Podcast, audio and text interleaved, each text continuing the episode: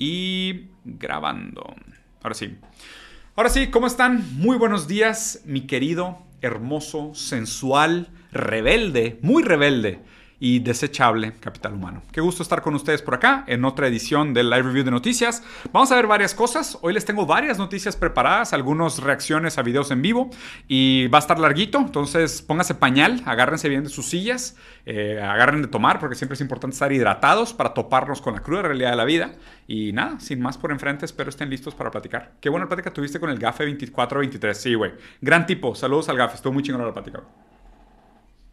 Diego, joga Final Fantasy VII, você vai gostar. Güey, ¿cuántos años crees que tengo, cabrón? Jugué Final Fantasy VII antes de que tú supieras andar en bicicleta, güey. Es más, maté a todos los Ultima Weapons antes de que tú supieras escribir, güey. Así que no vengas a, mi casa a hablarme Final Fantasy VII, por favor, ¿sí? Trátame con respeto, que soy mayor que tú.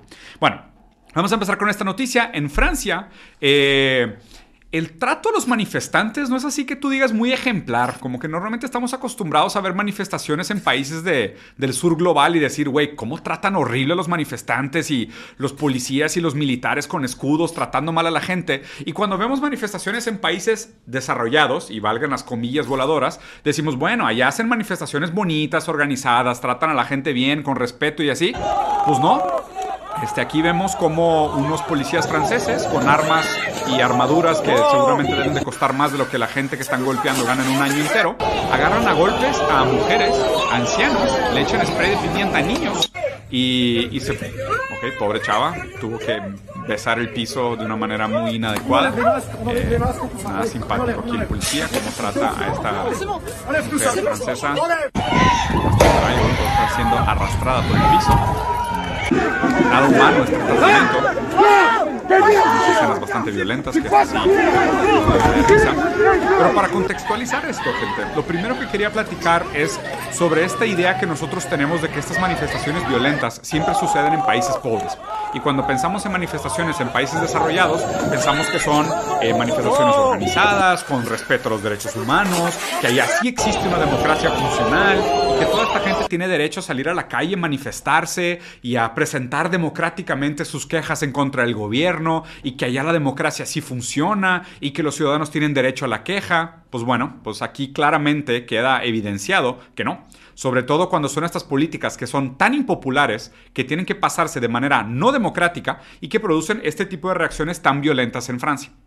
Para hacer una breve recapitulación de cómo llegamos aquí, hay, tres cosas que me parecen importantes recordar. Primero, eh, Macron, el presidente de Francia, hace un par de semanas, que no hace mucho tiempo, eh, pasó una ley de manera no democrática, o sea, brincándose la, la, aprobación popular y los otros dos poderes, y dijo que iba a aumentar la edad de retiro en Francia. Como ellos tienen un estado de bienestar bastante caro y retirar gente es caro, y aparte necesitan mano de obra durante más tiempo para que los salarios se mantengan artificialmente más bajos, decidió aumentar la edad de retiro, lo cual el pueblo francés, que es bastante conocido históricamente por hacer muchas manifestaciones y muchas huelgas, salió a las calles. Segundo acto, eh, Macron, que tradicionalmente es parte del pensamiento hegemónico en bloque de la Unión Europea, eh, va a hacer una visita a Xi Jinping en China. Y después de esta visita regresa un poco ideológicamente reformado, diciendo que la Unión Europea debería de separarse del bloque ideológico hegemónico americano y no estar completamente repitiendo el discurso americano y apoyando la guerra en Ucrania. Entonces, al parecer, Macron, que siempre se había presentado a sí mismo como un presidente globalista, ahora estaba en contra del imperio anglo, eh, poniéndose más eh, en los intereses de su propio país de manera soberana y nacionalista. Obviamente esto no le compró muchísimos amigos en la Unión Europea y lo fragilizó todavía más. ます。Tercer acto, Macron piensa que con este nuevo discurso en contra de la guerra de Ucrania, a favor de un nuevo mundo multipolar y de la soberanía francesa, sale a dar un discurso a las masas francesas para recuperar un poco su aprobación, lo cual fue recibido con cerca de la planeación de 280 manifestaciones simultáneas en el país en el día de ayer y en el día de hoy. Obviamente 280 manifestaciones en un momento histórico como hoy, como este, como tan turbio, tan turbulento y tan caótico, suena muy complicado. Además, Francia Recuerden que no es un país demasiado grande. Y aparte en Francia las manifestaciones últimamente han sido bastante violentas, ¿no? Acuérdense de todos estos basureros quemándose y por más que la gente esté en restaurantes caros, eh, incendiaron restaurantes favoritos donde comía Macron, eh, incendiaron, invadieron el edificio de BlackRock, que es una de estas empresas que es dueña del mundo, fueron a grandes oficinas de estas empresas y marcas gigantescas globalistas multimillonarias y realmente lo que parece es que las manifestaciones en Francia, por más que empezaron en contra de la edad de retiro, se dan cuenta que el verdadero enemigo es el, el, capital y la ideología globalista. Se dieron cuenta que el verdadero enemigo no era simplemente esta falsa democracia que pasa leyes sin la aprobación pública, sino que el verdadero enemigo al que se tienen que enfrentar los franceses y en general todos los trabajadores del mundo es al imperio anglo y al modelo económico capitalista neoliberal. Ese es el verdadero enemigo al que hay que hacer la oposición. Por ende, estas manifestaciones ahorita ya no se dan por satisfechas con renegociar la edad de retiro. Al parecer quieren un cambio mayor, quieren un cambio más profundo. Y aquí quiero hacer la última reflexión, obviamente, ¿no? Cuando vemos manifestaciones en Francia, lo primero que escuchamos son sonidos de guillotinas. Y así olor a croissants y sonidos de guillotinas y Robespierre y, y cabezas rodando y demás. ¿Por qué? Tendemos el sesgo de ver el futuro y el presente a través del retrovisor. Esta es una frase de Marshall McLuhan, un pensador que siempre me ha gustado mucho, que ha escrito sobre teoría de los medios, y él decía, entendemos el presente visto desde un retrovisor. Vemos el presente y lo entendemos en términos del pasado. Entonces, cuando vemos manifestaciones y revueltas públicas en Francia específicamente, pensamos Revolución Francesa, algo grande va a suceder. Obviamente, eh, Aquí hay que tener mucho cuidado con esas narrativas históricas, porque aunque sí es verdad, en el sentido hegeliano y marxista, que los hechos históricos acontecen dos veces, primero como tragedia y luego como farsa, este puede ser uno de estos casos. La Revolución Francesa, dentro de su contexto histórico y dadas sus condiciones materiales de la caída de, eh, derecho divino de los dioses para el nacimiento del Estado moderno, eh, no son exactamente las mismas que vemos hoy en día. Y de hecho, el efecto de las manifestaciones en las vías públicas no tienen el mismo impacto que tenían en aquella época.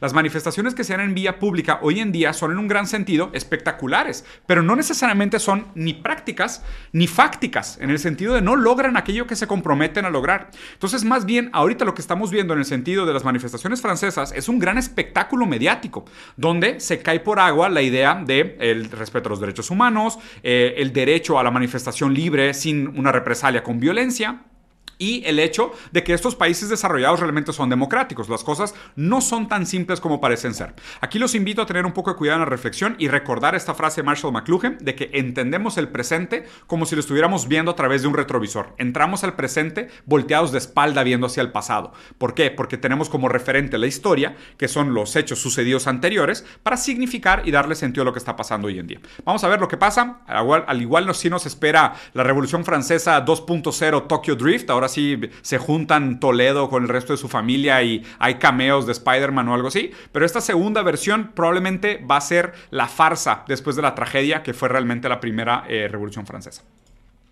Eh, la siguiente noticia, y esta también me parece interesante, no sé si vieron, pero últimamente, especialmente en Chicago, las cosas medio que se están saliendo del control y han habido muchos de estos eh, ataques de robos masivos a tiendas, específicamente en barrios de nivel socioeconómico medio, bajo y bajo en la ciudad de Chicago, pero es algo que ha sucedido también en otros lugares de Estados Unidos. Vean este video. Esto es lo que sobró de una tienda de estas eh, de, tipo supermercado grande, tipo Costco, Walmart, este tipo de cosas en, en, Estados Unidos. Y aquí lo que me parece muy interesante de este video son dos cosas. Primero, la idea de que el orden social es sumamente frágil. El funcionamiento de la sociedad moderna, principalmente en Estados Unidos, piende de un hilo, está colgada de un hilito. ¿A qué me refiero con que la estabilidad social está colgada de un hilo? Normalmente, una persona pues, no se atrevería a robar en una tienda.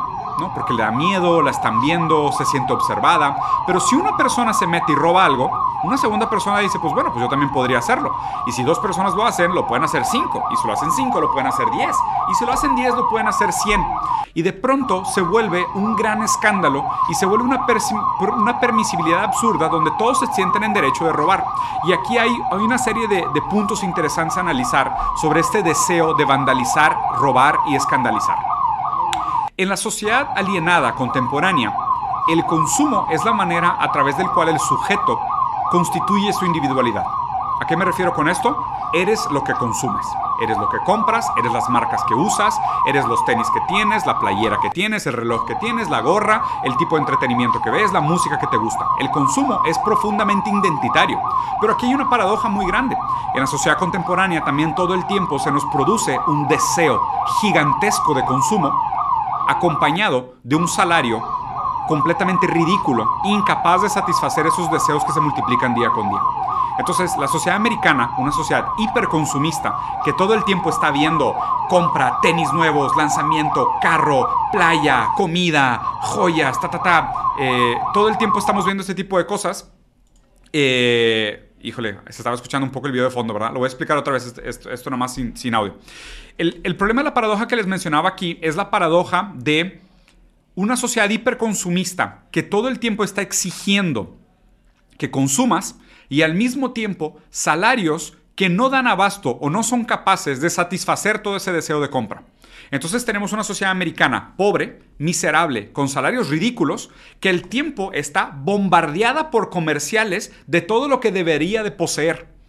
Y poco a poco ese sentimiento de insatisfacción o incapacidad de satisfacer ese deseo consumista se chopa con la, con la triste realidad y de repente se transforma en vandalismo. Con que una persona rompa la ley, todo el mundo dice, ah, pues ahora sí, todo este deseo de consumir que me habías impuesto desde la publicidad y de la industria del entretenimiento, como mi sueldo no me alcanzaba, ahora lo voy a hacer a través del robo, del vandalismo, del asalto y de estas redadas generalizadas.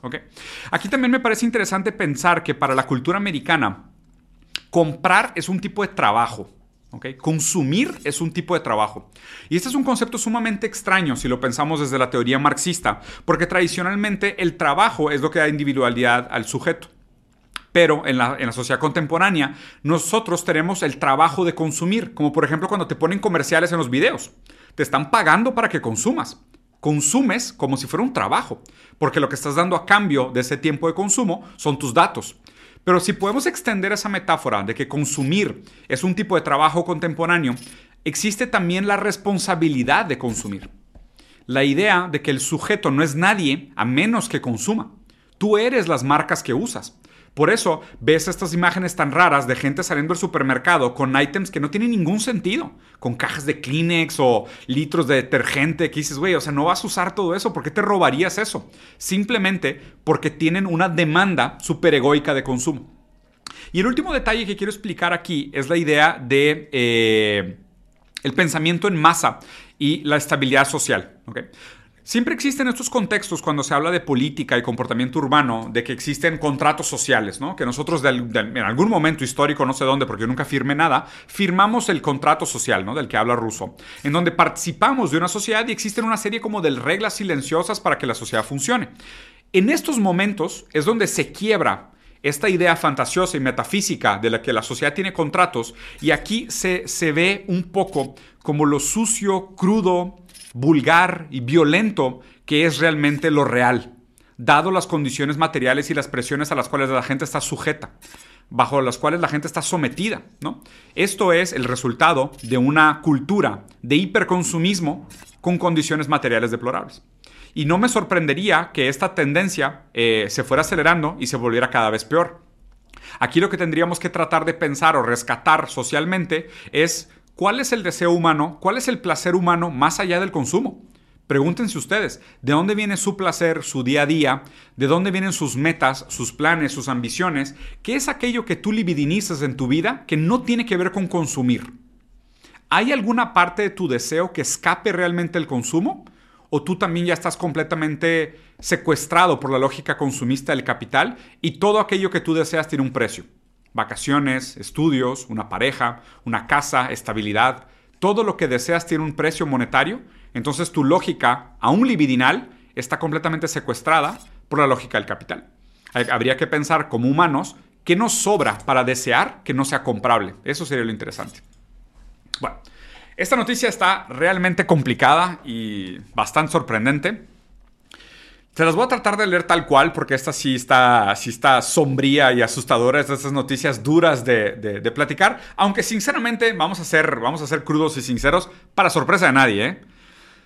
El cuarto presidente mexicano que fue empleado de la CIA acaba de ser revelado en unos documentos que fueron desclasificados por parte de la Agencia de Archivos de Estados Unidos. ¿okay?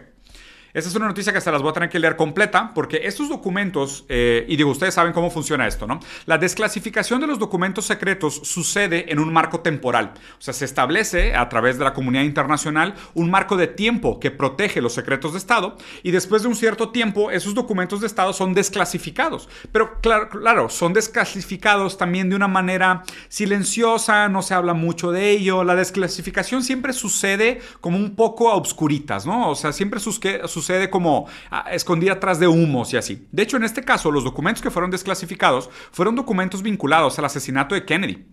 No, o sea, sabemos el, asesino eh, Oswald, eh, Lee Harvey Oswald, que, fue el que vincularon a, la muerte de John Fitzgerald Kennedy. Eh, descubriendo esos documentos y leyendo en detalle esos documentos, había un comentario de en aquel momento alguien que trabajaba que, para la CIA que dijo, México pronto va a tener un presidente nuevo, un hombre que ha estado en control de nosotros durante muchísimos años.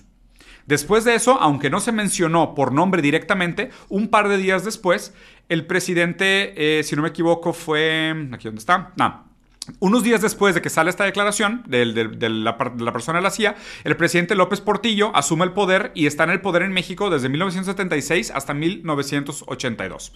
Este es el cuarto presidente mexicano que está vinculado, de alguna manera nombrado o directamente asociado como empleado o agente de la CIA. Los otros tres fueron Luis Echeverría, que estuvo en, la presidencia de los 70 hasta los 76, después Gustavo Díaz Ordaz, del 64 al 70, y Adolfo López Mateos, del 58 al 64. Todo esto en estos documentos desclasificados por parte de la CIA históricamente. Y aquí el comentario que quiero hacer, y obviamente pues digo, para sorpresa de nadie, el hecho de que Estados Unidos tenga mano metida en, los gobiernos de, América del Sur, que esto pues, sabemos que ha sucedido muchísimo, quiero que piensen esto. Normalmente Estados Unidos juzga, Estados Unidos juzga como una democracia funcional aquellos países donde han podido poner títeres políticos. O sea, una democracia funcional desde el punto de vista americano son los países donde Estados Unidos ha podido poner títeres políticos. Y los países que Estados Unidos juzga como autoritarios son aquellos países donde no han podido poner títeres políticos. Básicamente así funciona el punto de vista hegemónico sobre las democracias funcionales en el mundo, vistas desde el prisma hegemónico ideológico americano. Entonces es donde nosotros podemos meter mano y los candidatos han estado de alguna manera coludidos o alineados con los intereses del, imperio anglo, ahí sí son democracias funcionales. Ah, qué bueno, claro, el International Rule of Law que le dice, ¿no? Como esta ley internacional.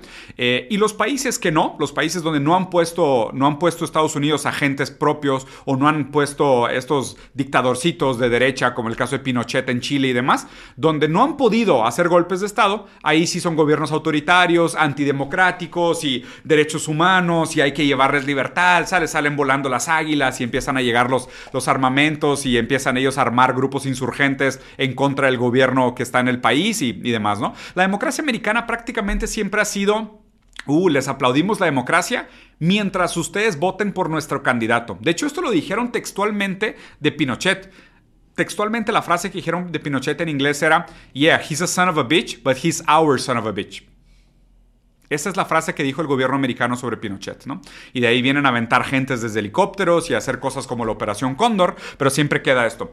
Y para esto, lo que me gustaría recordarles como al final de esta noticia es esta idea de, si las noticias a veces son falsas, imagínense la historia. Si las noticias a veces son falsas, y casi siempre, imagínense la historia. ¿Qué tan falsa es la historia que no sabemos sobre nosotros mismos? ¿no? O sea, con el tiempo que toma la desclasificación de estos documentos y todos los acuerdos y movimientos de poder geopolítico que sean por detrás de bastidores y lo mucho que, que, difícilmente llega esta información a ojos públicos, ¿qué tan falsa es la historia sabiendo lo falsa que son las noticias que vemos el día con día? ¿no? ¿Y qué implica esto en un sentido materialista histórico? Entender que muchos de estos gobiernos lo que estaban haciendo no era necesariamente defender los intereses ni democráticos, ni del pueblo, ni soberanos del país, sino que ellos estaban operando bajo la lógica de lo que sus jefes les decían, en este caso la CIA y el gobierno de Estados Unidos. ¿Qué tanta soberanía, qué tanta democracia se puede constituir? ¿Qué tipo de instituciones se levantan durante estos gobiernos que se levantaron en nombre y alineadas con los intereses del imperio anglo y el legado que dejan? Porque muchas de las instituciones y decisiones políticas, incluso la política pública que se gestiona durante estos cuatro mandatos, es política pública que tiene que, sí o sí, de alguna manera estar alineada con los intereses del imperio americano. ¿Y qué dice esto sobre la democracia? Y aquí no solo hablo de México, aquí quiero hablar de toda América Latina. ¿Qué dice esto sobre nuestra soberanía, sobre nuestras democracias? ¿Qué tan funcionales son? ¿Qué tanto hemos hecho nosotros como ciudadanos el papel de la construcción de nuestra propia soberanía histórica? De nuestras propias leyes, de nuestro derecho, de nuestro concepto de justicia, de la selección de nuestros mandatarios. ¿Qué tanto hemos estado en las manos de, de otros países, de, de intenciones poderosas y de lógicas sistemáticas sin saberlo? Bueno, aquí se las dejo. Entonces, resumen, otro presidente mexicano, el cuarto, que está de alguna manera vinculado a la CIA. Eh, cambiando un poquito de asunto, hablando de la social espectáculo, y este siempre me parece interesante, vean este video y quiero que reflexionemos un segundo sobre qué implican los medios. Aquí, ah, uno de esos típicos videos virales de que, ay, güey, qué pedo que la chava, ah, pues sí, alguien la está grabando, ¿verdad? Ah, como que se rompe un poco la cultura. De que, oye amigo, ¿me podrías ayudar por favor rápidamente? Este, quiero sorprender a mi novia. Sí, ok, agarro tu celular y te grabo para que sorprendas. Sale la novia y el vato está escondido con un anillo, pero pues, güey, hay un vato grabándote. Es como que se les olvida que alguien graba esto. Ay, qué bonito, está triste y la están consolando los caballos. Qué momento tan hermoso, qué, qué introspectivo. Y sí, hay un vato grabando, un güey con un micrófono y luces y demás. Se nos olvida muy, muy, muy, muy a menudo que en estos videos, incluso aquí, yo tengo una cámara enfrente, de hecho tengo dos cámaras enfrente, tengo una luz, tengo un micrófono, y se nos olvida que todo esto que participamos es de la social espectáculo.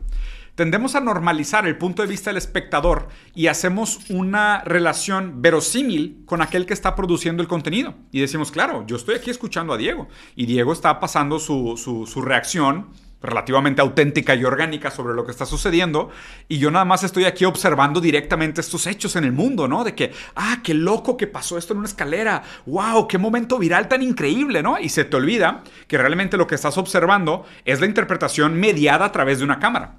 Y aquí otra vez voy a recordar a Marshall McLuhan y les voy a decir, el medio es el mensaje. Y de hecho, la frase completa es que el medio es el mensaje de otro medio.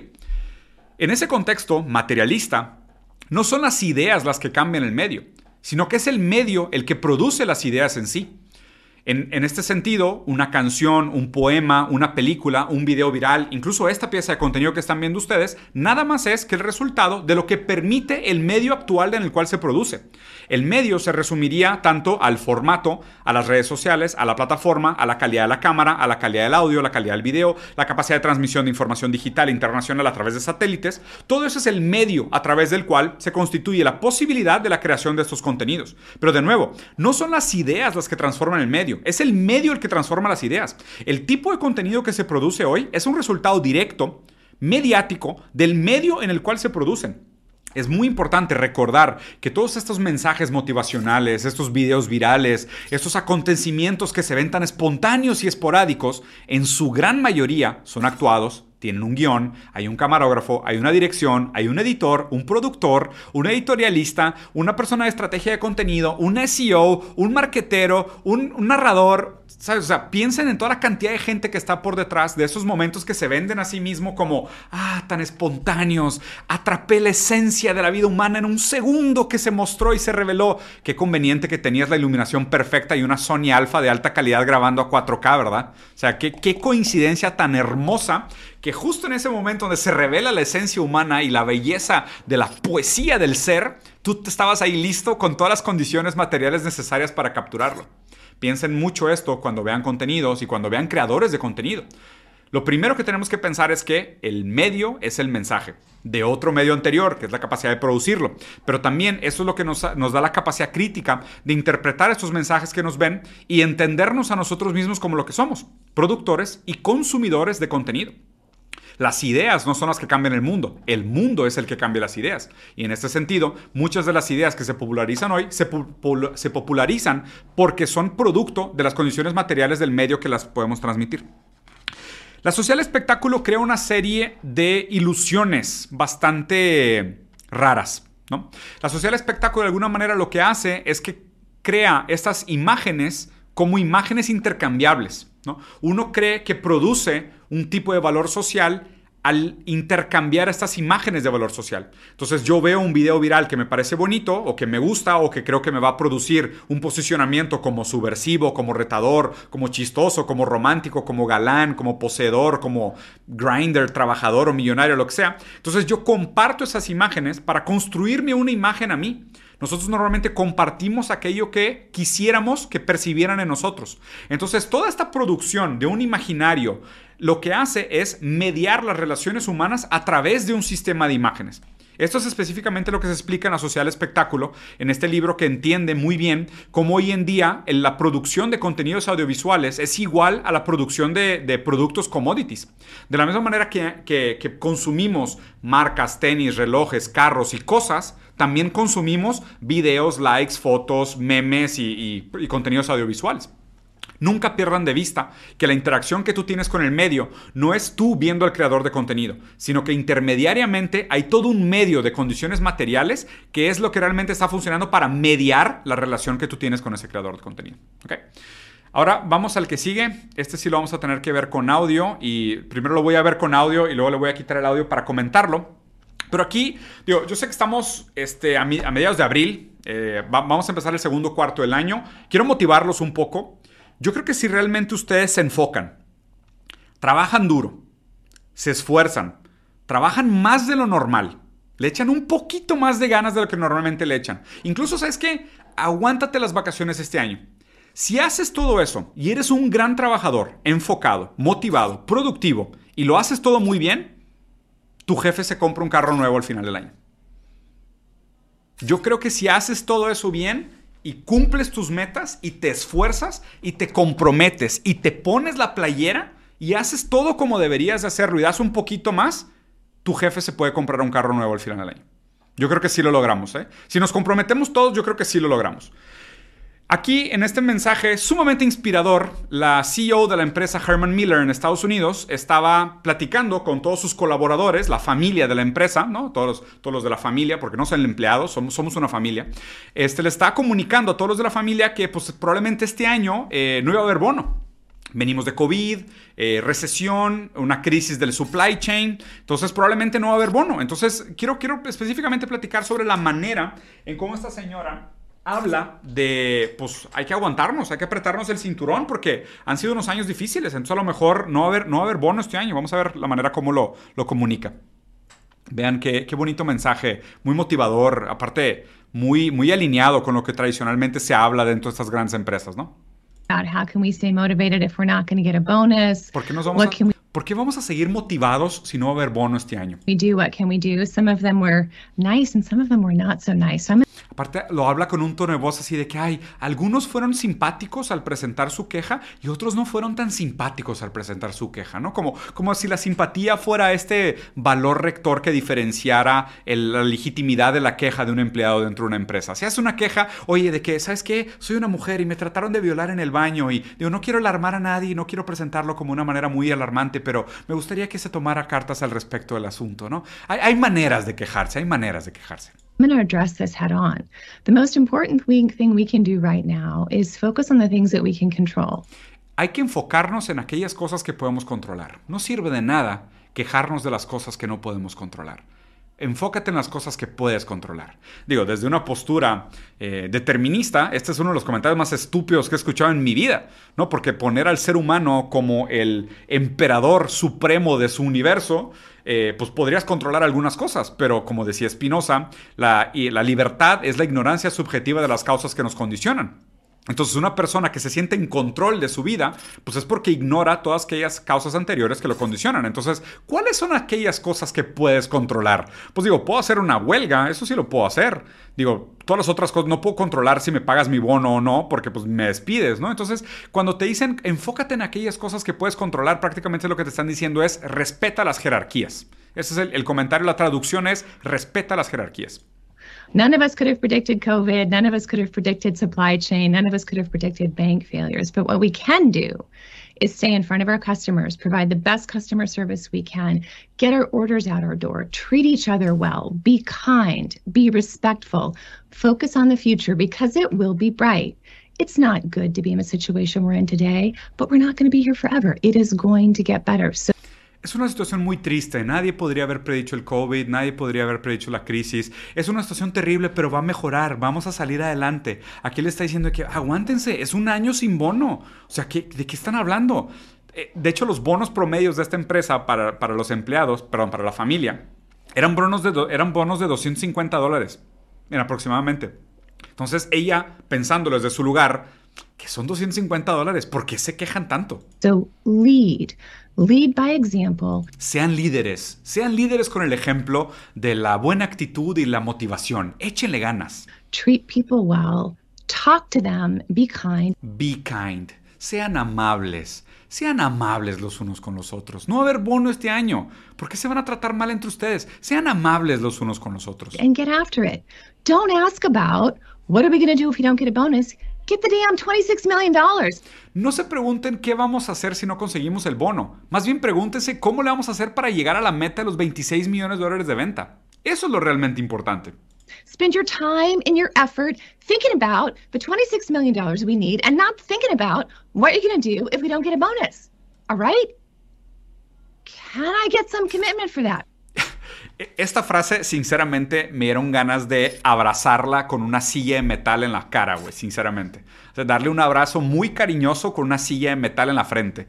Y porque dijo de que podría obtener un poco de compromiso de parte de ustedes. Es como que, ¿A, qué te refieres con compromiso por parte de nosotros, güey? Es como así, hablando de una manera como condescendiente y penosa, sumamente desagradable. Sinceramente, a veces me da muchísimo gusto ya no tener que trabajar en una empresa grande porque se me hace que sí sería un sociópata si trabajara en una empresa grande todavía. La verdad es que hoy, entendiendo cómo funciona el, robo del salario y de la plusvalía producida por el, por el trabajador y la cantidad alienación que existe, se me hace que sí me volvería loco.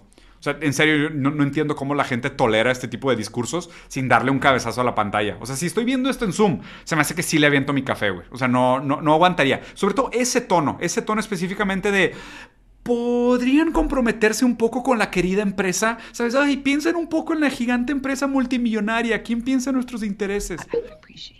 Y lo, realmente lo apreciaría mucho. I had an old boss who said to me one time, you can visit Pity City, but you can't live there. Tenía un jefe antiguo que me decía, puedes visitar Piri City, pero no te puedes quedar a vivir. Piri City es la ciudad de los quejosos.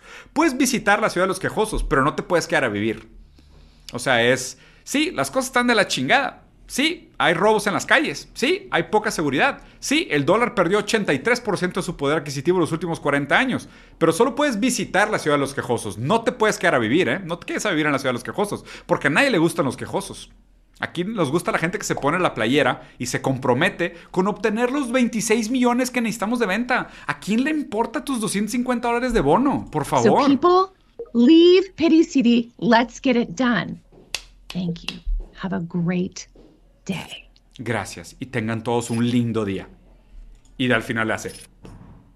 Digo, esa explosión, quiero que salga aquí en medio que ella recibió un bono de 6.4 millones de dólares.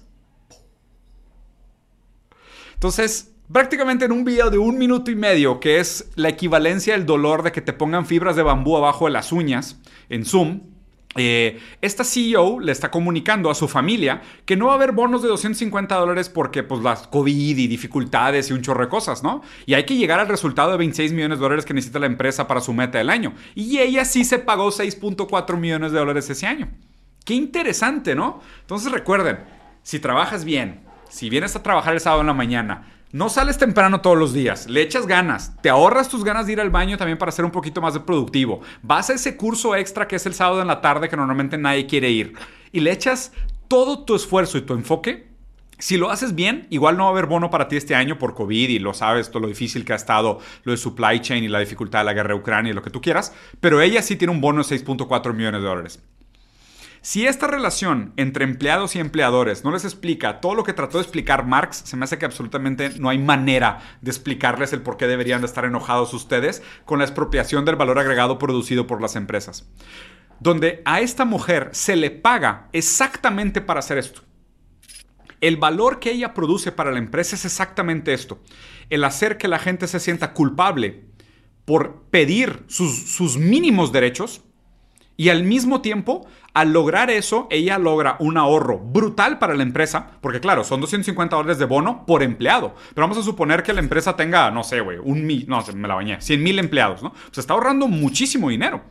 Y ese ahorro que ella está produciendo para la empresa es por lo cual ella trabaja como CEO todo el tiempo, ella tiene que crear un diferencial entre la venta y el costo. Y ese diferencial entre venta y costo, que es el margen, es lo que se distribuye muchas veces entre los empleados de alto nivel que ganan un porcentaje sobre la rentabilidad y sobre los inversionistas, los capitalistas que son los dueños de las acciones de estas grandes empresas. Entonces, a ella específicamente le pagan para hacer esto, para crear una clase proletaria sobreexplotada que además se siente culpable de exigir sus mínimos derechos.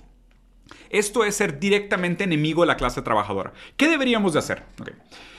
Algunas recomendaciones sobre qué hacer. Primero, platiquen con sus colegas de trabajo sobre cuánto ganan tengan esta conversación, no le tengan miedo, platiquen con sus amigos y sus colegas de, oye, ¿cuánto ganas, güey? ¿Qué tipo de beneficios tienes? ¿Hace cuánto trabajas en la empresa? ¿Cómo negociaste? ¿Tieron un aumento? ¿Por qué? ¿Cómo lo lograste? ¿Cómo conseguimos un aumento todo? Oye, ¿no te parece que está mal lo que nos hacen? ¿No te parece que los horarios son abusivos? Oye, ¿no te parece que están evadiendo impuestos? ¿No te parece que nos tratan de manera indigna? Eso es lo que deberíamos de hablar. La conversación que se tiene que, entablar entre trabajadores son aquellas conversaciones de interés compartido de la clase trabajadora cómo mejorar nuestras condiciones, pelear por nuestros derechos, organizar huelgas, pedir aumentos, negociar mejores condiciones, estar en contra de todo esto. ¿ok? Y si nos despiden, pues nos despiden a todos. Pero pues aquí es donde se cae por agua la fantasía de que realmente son los capitalistas los que producen el valor, cuando claro que no. Si no hay trabajadores, los capitalistas no producen absolutamente nada. Los que producen valor, de hecho, lo único que produce valor es el trabajo. El trabajo es lo que produce valor. Entonces, en ese sentido, lo que tenemos que hacer es perderle el miedo y realmente entablar estas conversaciones difíciles para no quedar tan susceptibles y tan vulnerables a este discurso rancio, asqueroso, fétido de esta clase dominante que además hace que los trabajadores se sientan culpables por exigir sus mínimos derechos. Bueno, lo quito porque si no me va a dar cáncer en el páncreas. Eh, híjole, esta noticia también está dolorosísima, no sé si la vieron esta semana, pero un hombre fue comido vivo en su cama en una celda, en una prisión en Estados Unidos. Bueno, después de pasar varios días en esta celda, que digo, la verdad es que hasta me duele el estómago nomás de pensar porque vi las fotos de cómo acabó esta persona. Así estaba antes de entrar a prisión y quiero que vean las fotos de cómo quedó después de que falleció. Literalmente fue devorado por insectos dentro de su celda. Y a lo que quiero, a lo que quiero invitar al análisis en este tipo de conversaciones es que las prisiones en Estados Unidos son empresas. Las prisiones en Estados Unidos cotizan en bolsa. ¿Qué significa que una prisión pueda cotizar en bolsa? Aquí hay dos cosas muy importantes. La lógica que una empresa nunca puede negar es la producción de ganancia.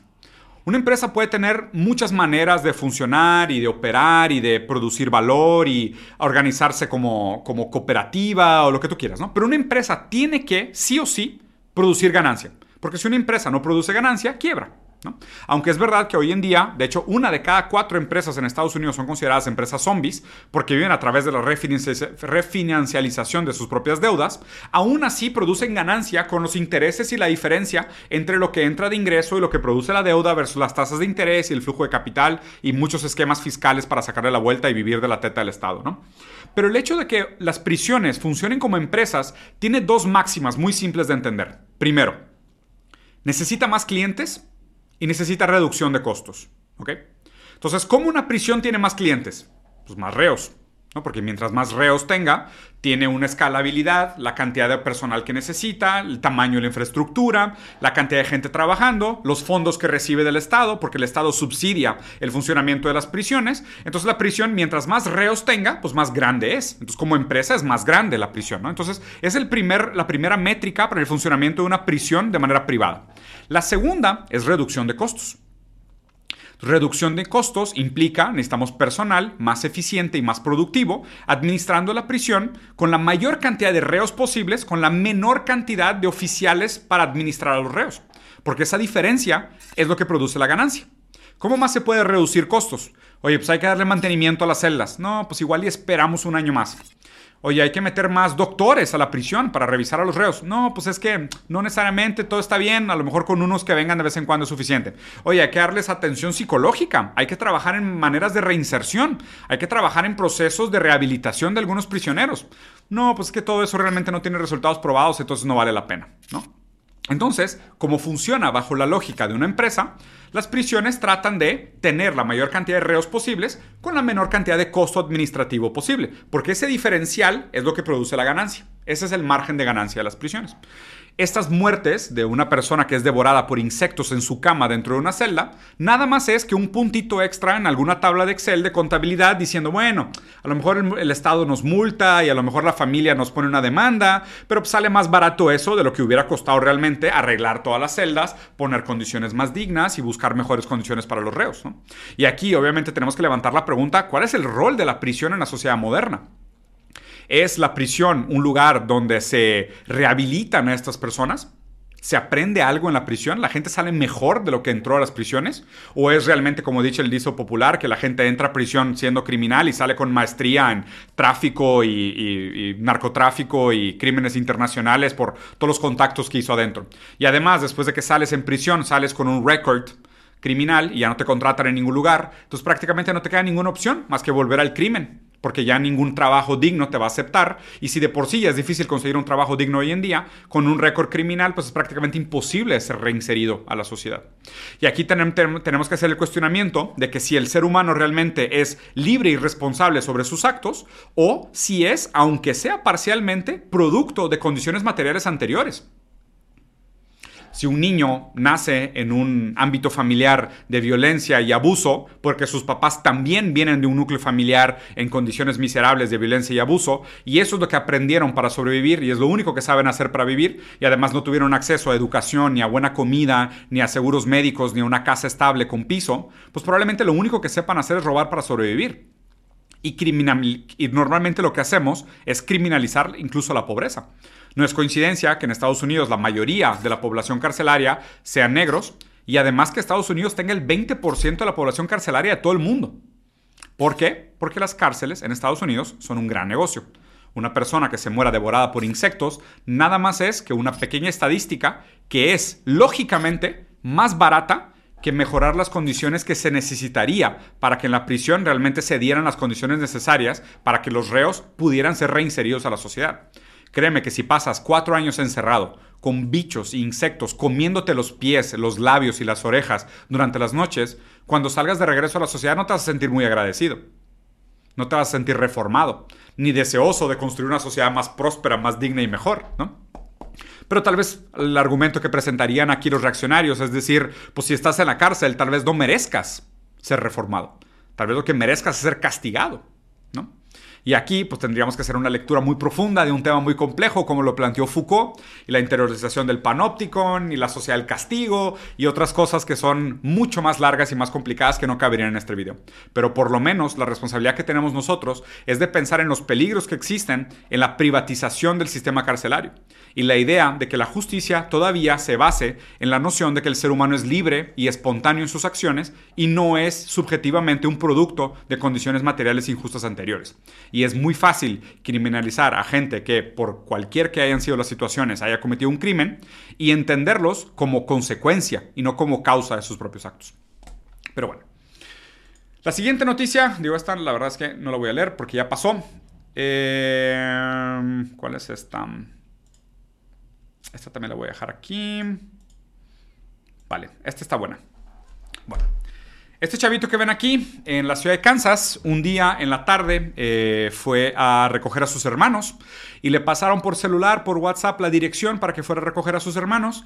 Y este chico, eh, un teenager, un adolescente, se equivocó por una cuadra y tocó la casa equivocada. Y tuvo la mala suerte de que el señor que le abrió la puerta es este señor de 84 años que le disparó dos veces. La primera bala le rozó el cráneo en la parte izquierda y la segunda bala le pegó en el brazo derecho. El señor estaba defendiendo su propiedad con su arma legítimamente comprada en el Walmart, este, un rifle comprado legítimamente con todos sus derechos en el Walmart. Este niño de todavía adolescente tuvo que arrastrarse desangrándose por tres casas antes de ser atendido. Y en la tercera casa le dijeron que pusiera sus manos detrás de su nuca y le hablaron a una ambulancia. Cuando llegaron, por suerte el niño todavía no había fallecido, está ahorita en niño crítico, pero está en etapa de recuperación. La policía que recogió a este señor lo entrevistó durante dos horas antes de dejarlo salir, antes de declarar realmente si las acusaciones procedían o no procedían. Primero que nada, lo que quiero decir es que los comerciales del NRA se están poniendo cada vez más raros en Estados Unidos. Esto realmente es un comercial del NRA y les voy a explicar por qué. Esto encaja perfectamente con la narrativa de la venta de armas de que tener armas en tu casa es una manera de protegerte del crimen urbano. ¿A qué me refiero con crimen urbano?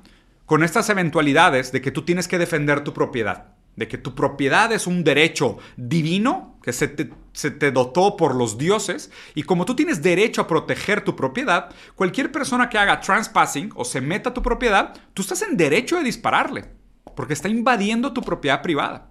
Y es un derecho divino la propiedad privada. Entonces este hombre estaba en derecho de dispararle a este niño de 16 años que venía por sus hermanitos y se equivocó de casa por una cuadra. Y esto encaja perfectamente con la narrativa de, ya ves, lo que deberías es tener armas en tu casa para protegerte. Les doy tres oportunidades de que adivinen en qué estado de Estados Unidos sucedió esto. Y sí, fue Texas.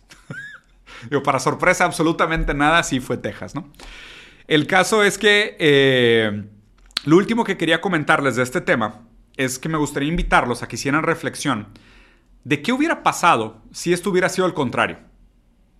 ¿Qué hubiera pasado si hubiera sido un hombre negro de 84 años que le hubiera abierto la puerta a un niño blanco de 14 y le hubiera disparado dos veces?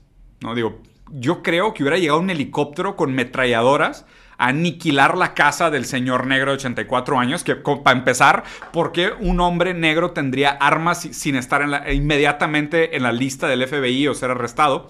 Eh, y cómo le disparó un niño blanco. Y pensar estos crímenes sin el componente racial es prácticamente imposible. Tenemos tan normalizada, bueno, más, tienen tan normalizada en Estados Unidos la idea de que la comunidad negra es criminal, que le abre la puerta a un niño de 16 años y su reacción inmediata, sin pensarla, fue dispararle dos veces. Esta es la manera como Estados Unidos vive en una lógica de bonanza, ¿no? O sea, ¿se acuerdan de esta serie de los 70s de, vaqueros y, caballos y, vivir en el outlaw del, del, antiguo eh, Estados Unidos? Estas comunidades de este señor de 84 años seguramente vio, creció viendo bonanza. Creció viendo cómo la ley se hace con las propias manos. Yo tengo que hacer la ley con mis propias manos y se sienten derecho de defender su propiedad privada como un derecho divino. Por ende, para defender su propiedad privada, va al Walmart el fin de semana y se compra cartuchos de escopeta. Y si un niño muy desafortunado se equivoca de dirección por una cuadra, casi pierde su vida.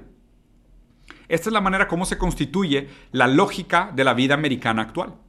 Vivo en una sociedad de bonanza, como atrapado en la nostalgia de los 70 donde la, la ley se tiene que hacer por mis propias manos, Segundo es, me venden armas para proteger mi propiedad privada, que es un derecho divino.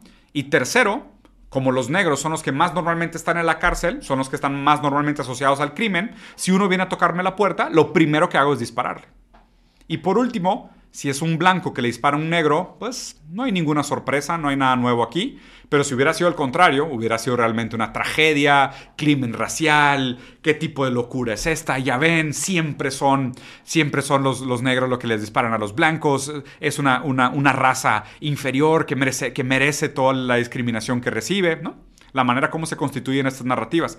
Y de nuevo, esto encaja perfectamente con la manera en cómo la NRA cuenta historias y continúa vendiendo armas. Por eso te digo que los comerciales en Estados Unidos se ponen cada vez más raros. Pero bueno, vamos a la última noticia para terminar el review del día de hoy. Esta fue mi favorita.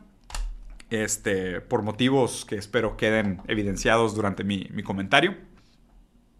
Aquí tenemos secretario de Estado eh, Blinken hablando sobre eh, unos acontecimientos bastante importantes de la historia de la humanidad. De hecho, vean, vean la manera como lo escribe. Voy a poner porque esto lo quiero escuchar. A ver qué dice. We'll be convening, as you noted, at a leaders level in Hiroshima, um, which, together with Nagasaki, offers the most powerful reminder of the unprecedented devastation and immense human suffering that the people of Japan experienced as a result of the atomic bombings in 1945.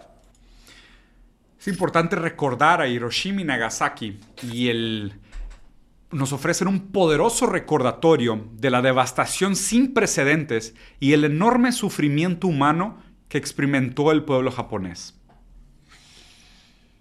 Eh, secretario Blinken, ¿y, ¿y quién tiró esas bombas nucleares en Japón? Mm. Mm, sí, sí, sí, sí, sí. Importante recordar, ¿no? Todo ese sufrimiento, ese dolor, ese trauma, ¿no? Piensa en esto. Godzilla es producto del trauma cultural que sufrió Japón después de recibir un ataque por dos bombas nucleares, una en Hiroshima y Nagasaki. Y Godzilla, que es este lagartija que muta como una venganza a la naturaleza en contra de esta catástrofe nuclear, es una manera en cómo la cultura japonesa lidió con el dolor y el trauma profundo y brutal de haber recibido este golpe que no tiene justificación. Estados Unidos es el único país del mundo que ha usado de manera bélica una, bomba nuclear.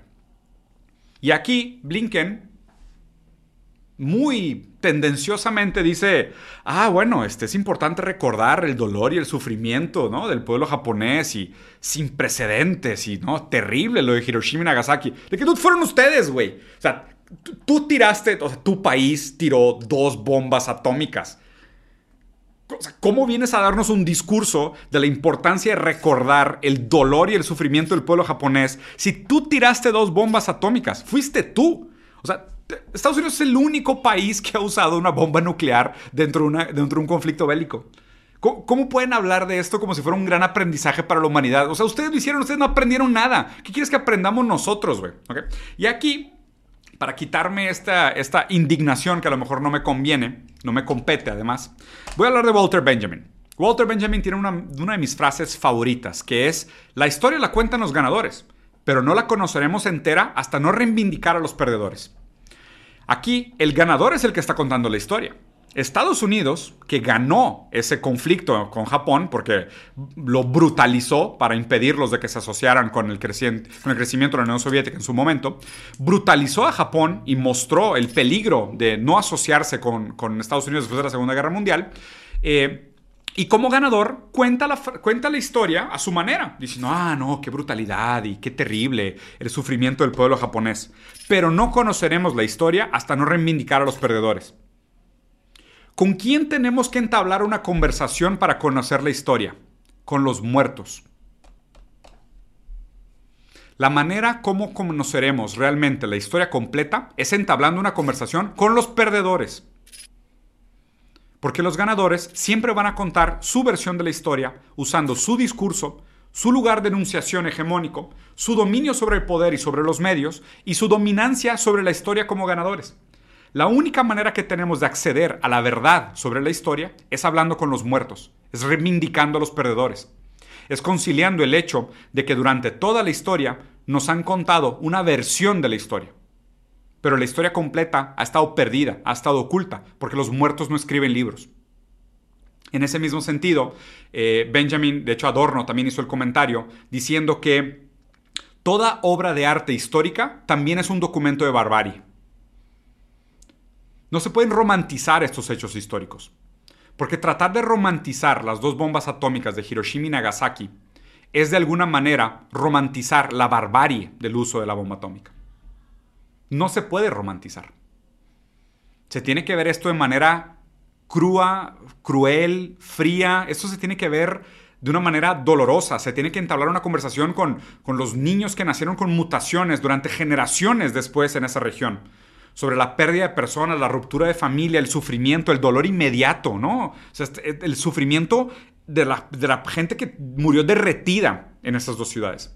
Con ellos son los que tenemos que entablar una conversación no con un secretario de Estado que viene a moralizar y ahora a darnos una lección sobre la moral y el valor de la vida humana, hablando sobre cómo ellos mismos usaron el arma más poderosa inventada hasta el momento por la humanidad. Y ahora vienen a decirnos que hay que tener cuidado, ¿no? Porque la vida humana es muy valiosa y muy preciosa, entonces hay que tener cuidado con cómo nos llevamos con todo esto.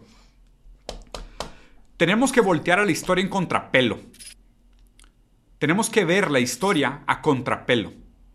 ¿A qué me refiero con contrapelo? Normalmente cuando vemos la historia, a los archivos y a los documentos a los cuales tenemos acceso es la voz del ganador.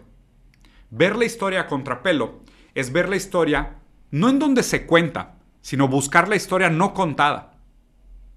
Buscar la historia no dicha. La historia callada, la historia de los perdedores, la historia de los derrotados, la historia de los muertos. Ver la historia a contrapelo es ir en contra de las narrativas de aquellos que ganaron y se quedaron con el poder para poder dominar una versión sobre la historia. Hay que tener mucho cuidado con estos discursos porque se venden a sí mismos como moralistas. Y lo que tenemos que hacer nosotros, nuestra responsabilidad, es la diferencia entre hechos e interpretaciones. Esta historia se vende a sí misma como hechos, lo que sucedió, pero realmente lo que son son interpretaciones. ¿no? Seguramente si le preguntas al gobierno americano, te van a justificar por qué tuvieron que hacerlo, por qué no había opción, porque era la única alternativa, porque su respuesta a Pearl Harbor, romantizado por todas estas películas con aviones y romances bonitos y tomas así eh, picadas con un atardecer lindísimo, por un ataque de Pearl Harbor, justificaba el uso de dos bombas atómicas en Japón.